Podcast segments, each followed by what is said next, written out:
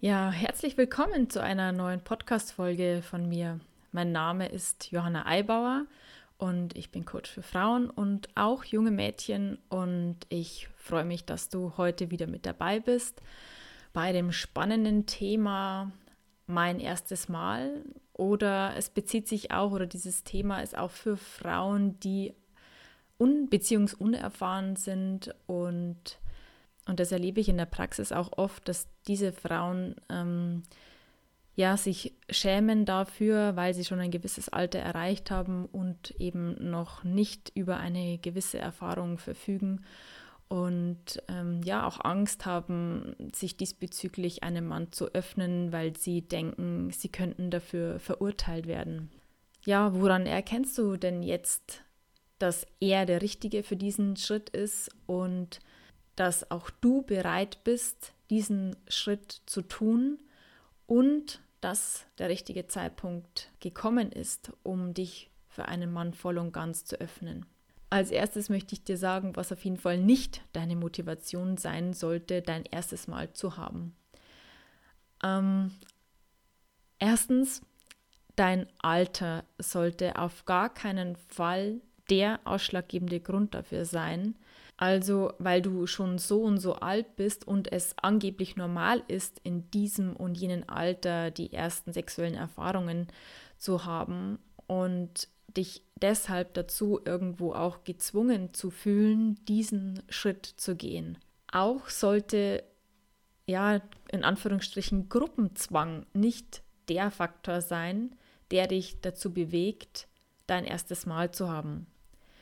Also weil deine Freundinnen schon alle Erfahrungen haben und du eben nicht und du Angst davor hast, dass sie sich lustig über dich machen könnten und dass du dann nicht mehr dazugehörst. Niemand im Außen sollte darüber bestimmen, wann für dich der richtige Zeitpunkt gekommen ist.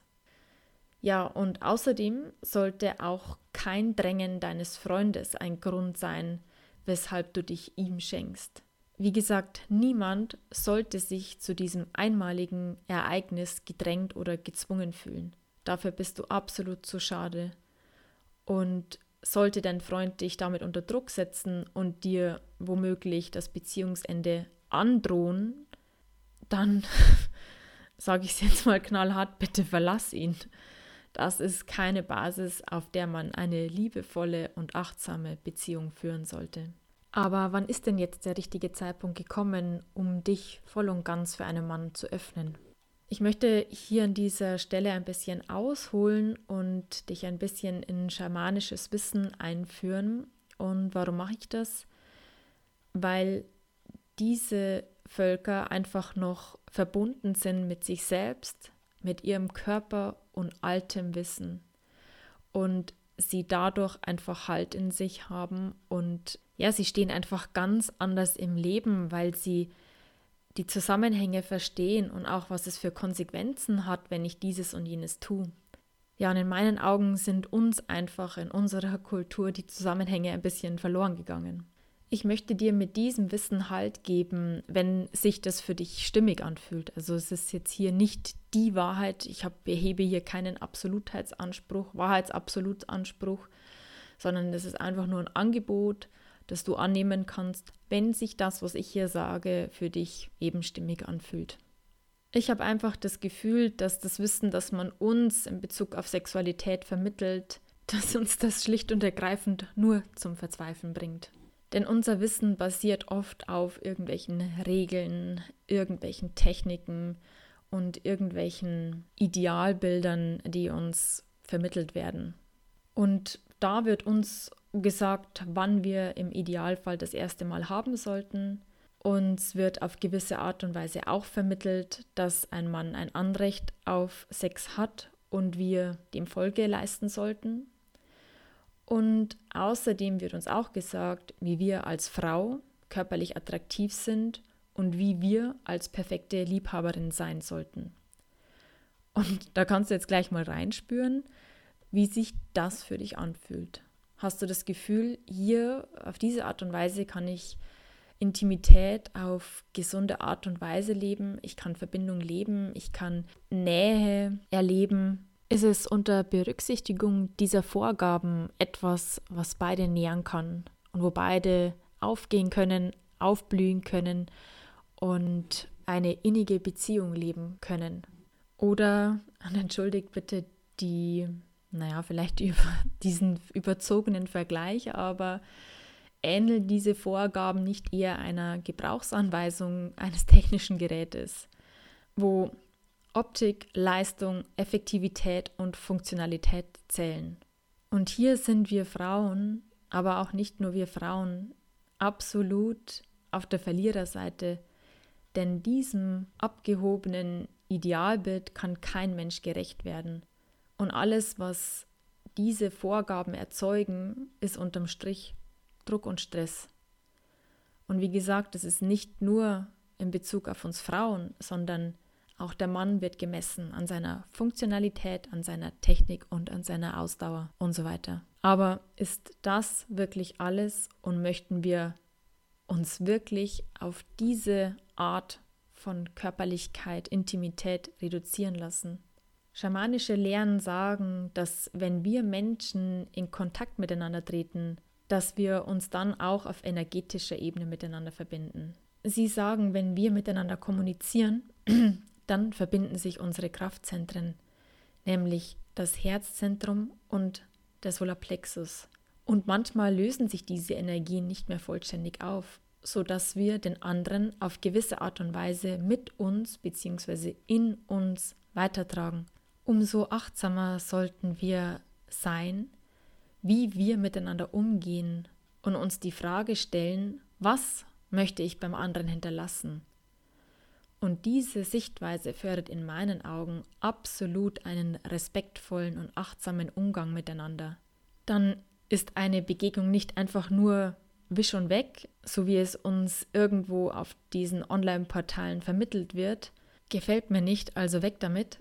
Und hier kann man sich sicher auch die Frage stellen, inwieweit dieses Verhalten sich dann auch auf das zwischenmenschliche Verhalten überträgt also diesen sorglosen und unbewussten Umgang miteinander. Nein, wir sollten uns wieder mehr und mehr bewusst darüber werden, dass wir beim anderen etwas hinterlassen. Ja, und hier ist meine Einladung an dich, wenn sich das, was ich hier gesagt habe, als wahr anfühlt, dich da ja wieder mehr zu reflektieren und zu schauen, wie ich es gesagt habe, was möchte ich beim anderen hinterlassen und im Gegenzug das, was ich ja nach außen gebe, kommt ja dann auch wieder zurück. Das mal zum einen. Und ja, zum anderen sollten wir wieder das Gefühl für die Heiligkeit unseres Körpers entwickeln. Denn auch hier tendieren wir eher dazu, ihn einfach als Gebrauchsgegenstand zu sehen, mit dem wir in der Regel unzufrieden sind, mit dem wir uns schlecht fühlen und den wir optimieren wollen. Und auch hier nochmal ähm, die Sichtweise von indigenen Völkern auf diesen Aspekt. Sie sagen, dass in unserem Körper spiegeln sich unsere Vorfahren wieder.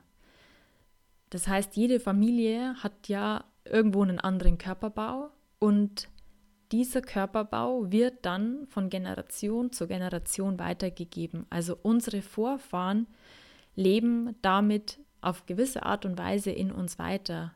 Und indem wir jetzt unseren Körper ablehnen und ja auch vielleicht verachten, tun wir das im Gegenzug auch mit unseren Ahnen, da ja unser Körper ein Abbild aus vergangenen Generationen ist.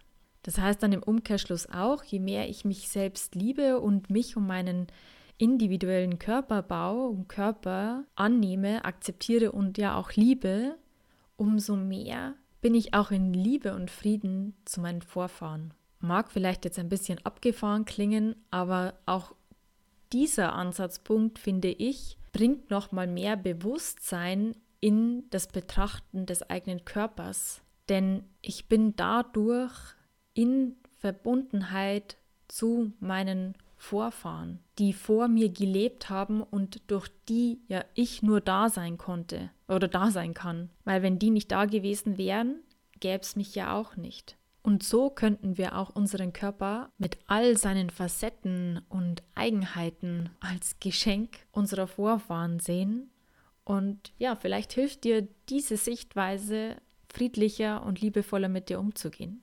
Das mal so grundsätzlich. Ähm, aufgrund des Themas möchte ich jetzt ähm, explizit auf den Schoßraum der Frau eingehen, denn hier ist der Sitz der Gebärmutter und in der Gebärmutter ist der Sitz der Schöpferkraft der Frau. Hier entsteht neues Leben. Also ein Ort, in dem viel Magie, Kraft und Macht sitzt. Und sollten wir diesen heiligen Ort einfach von irgendjemandem betreten lassen, weil wir denken, wir müssten, um dazuzugehören und um richtig zu sein?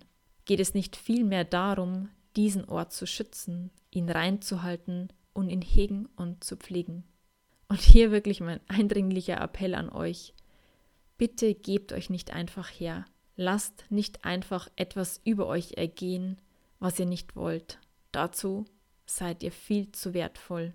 Denn all dies hinterlässt auch energetische Spuren in deinem Schoßraum.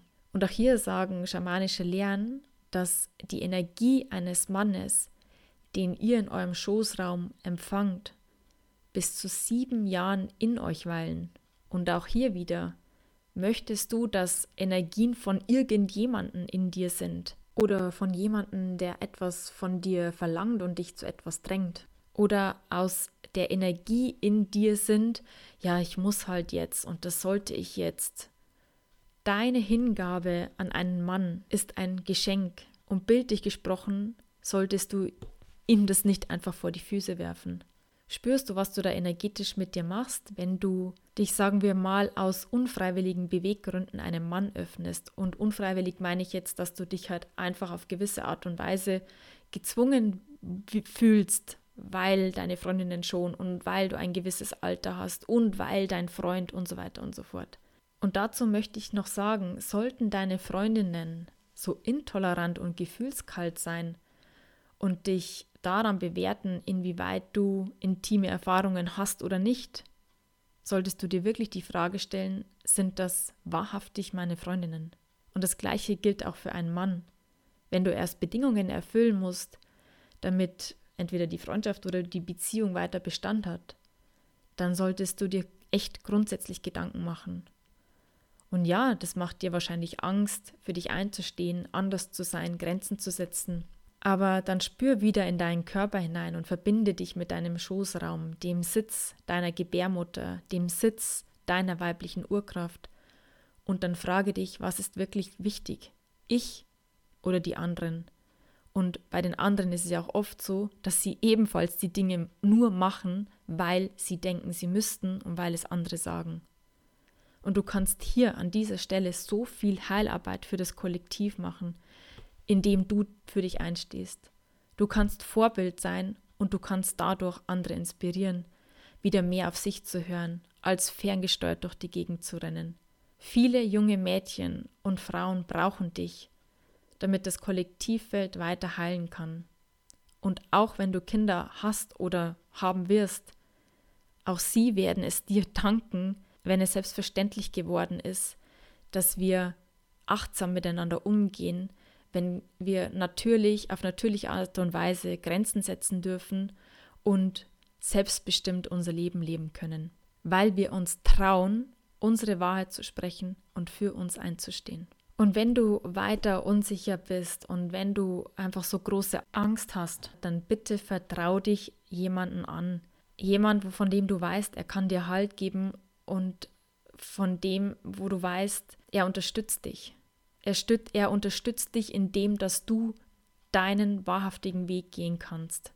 Und es ist egal, ob das deine Eltern sind oder ob das Freunde sind oder ob du dir auch professionelle Hilfe nimmst. Es ist so wichtig, dass du damit auch nicht alleine bleibst und dich dann halt eben, weil du, weil du ähm, damit überfordert bist, alleine zu sein, Dinge tust, die du eigentlich nicht tun möchtest. Und auch hier wäre es so wichtig, dass du dann in einer Beziehung mit deinem Partner sprichst und ihm deine Ängste mitteilst. Denn so hat er eine Chance, auf dich einzugehen. Und vielleicht denkst du auch, er verlangt es von dir, weil das in deinem Kopf die Wahrheit ist. Aber wenn du dich ihm zeigen und öffnen würdest, würdest du vielleicht eine ganz andere Reaktion bekommen und er hat Verständnis für dich und ähm, ist bereit, dir die Zeit zu geben, die du brauchst, um dich dann wirklich zu öffnen.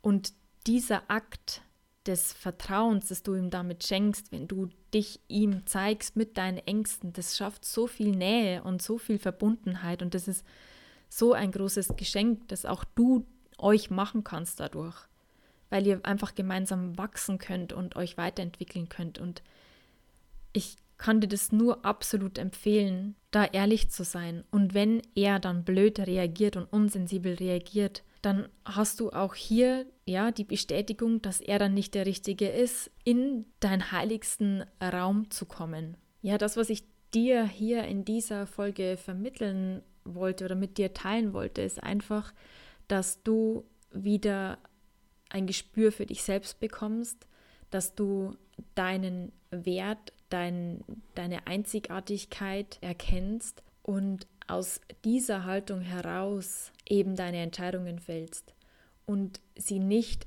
mehr fällst aus dieser mit dir geschieht etwas und du reagierst nur Haltung heraus, sondern du stehst für dich und handelst selbstbestimmt. Und so kann dein erstes Mal auch zu diesem Moment werden, den ich allen Mädchen und Frauen einfach wünsche, zu einem Moment von Verbundenheit, von Liebe und Zugewandtheit und Achtsamkeit und dass so einfach der Nährboden für eine gesunde und liebevolle Sexualität zwischen Mann und Frau gelegt wird. Ja, und dann bin ich am Ende meiner Podcast-Folge angekommen und ich hoffe sehr, dass du etwas für dich mitnehmen konntest und freue mich über dein Feedback ja, und wer mehr wissen möchte zum Thema Gebärmutter und auch zum Thema schamanisches Wissen, dem kann ich das Buch Frauenheilkraft, das vergessene Wissen um die Urkraft der Gebärmutter von Sonja Emilia Rainbow empfehlen,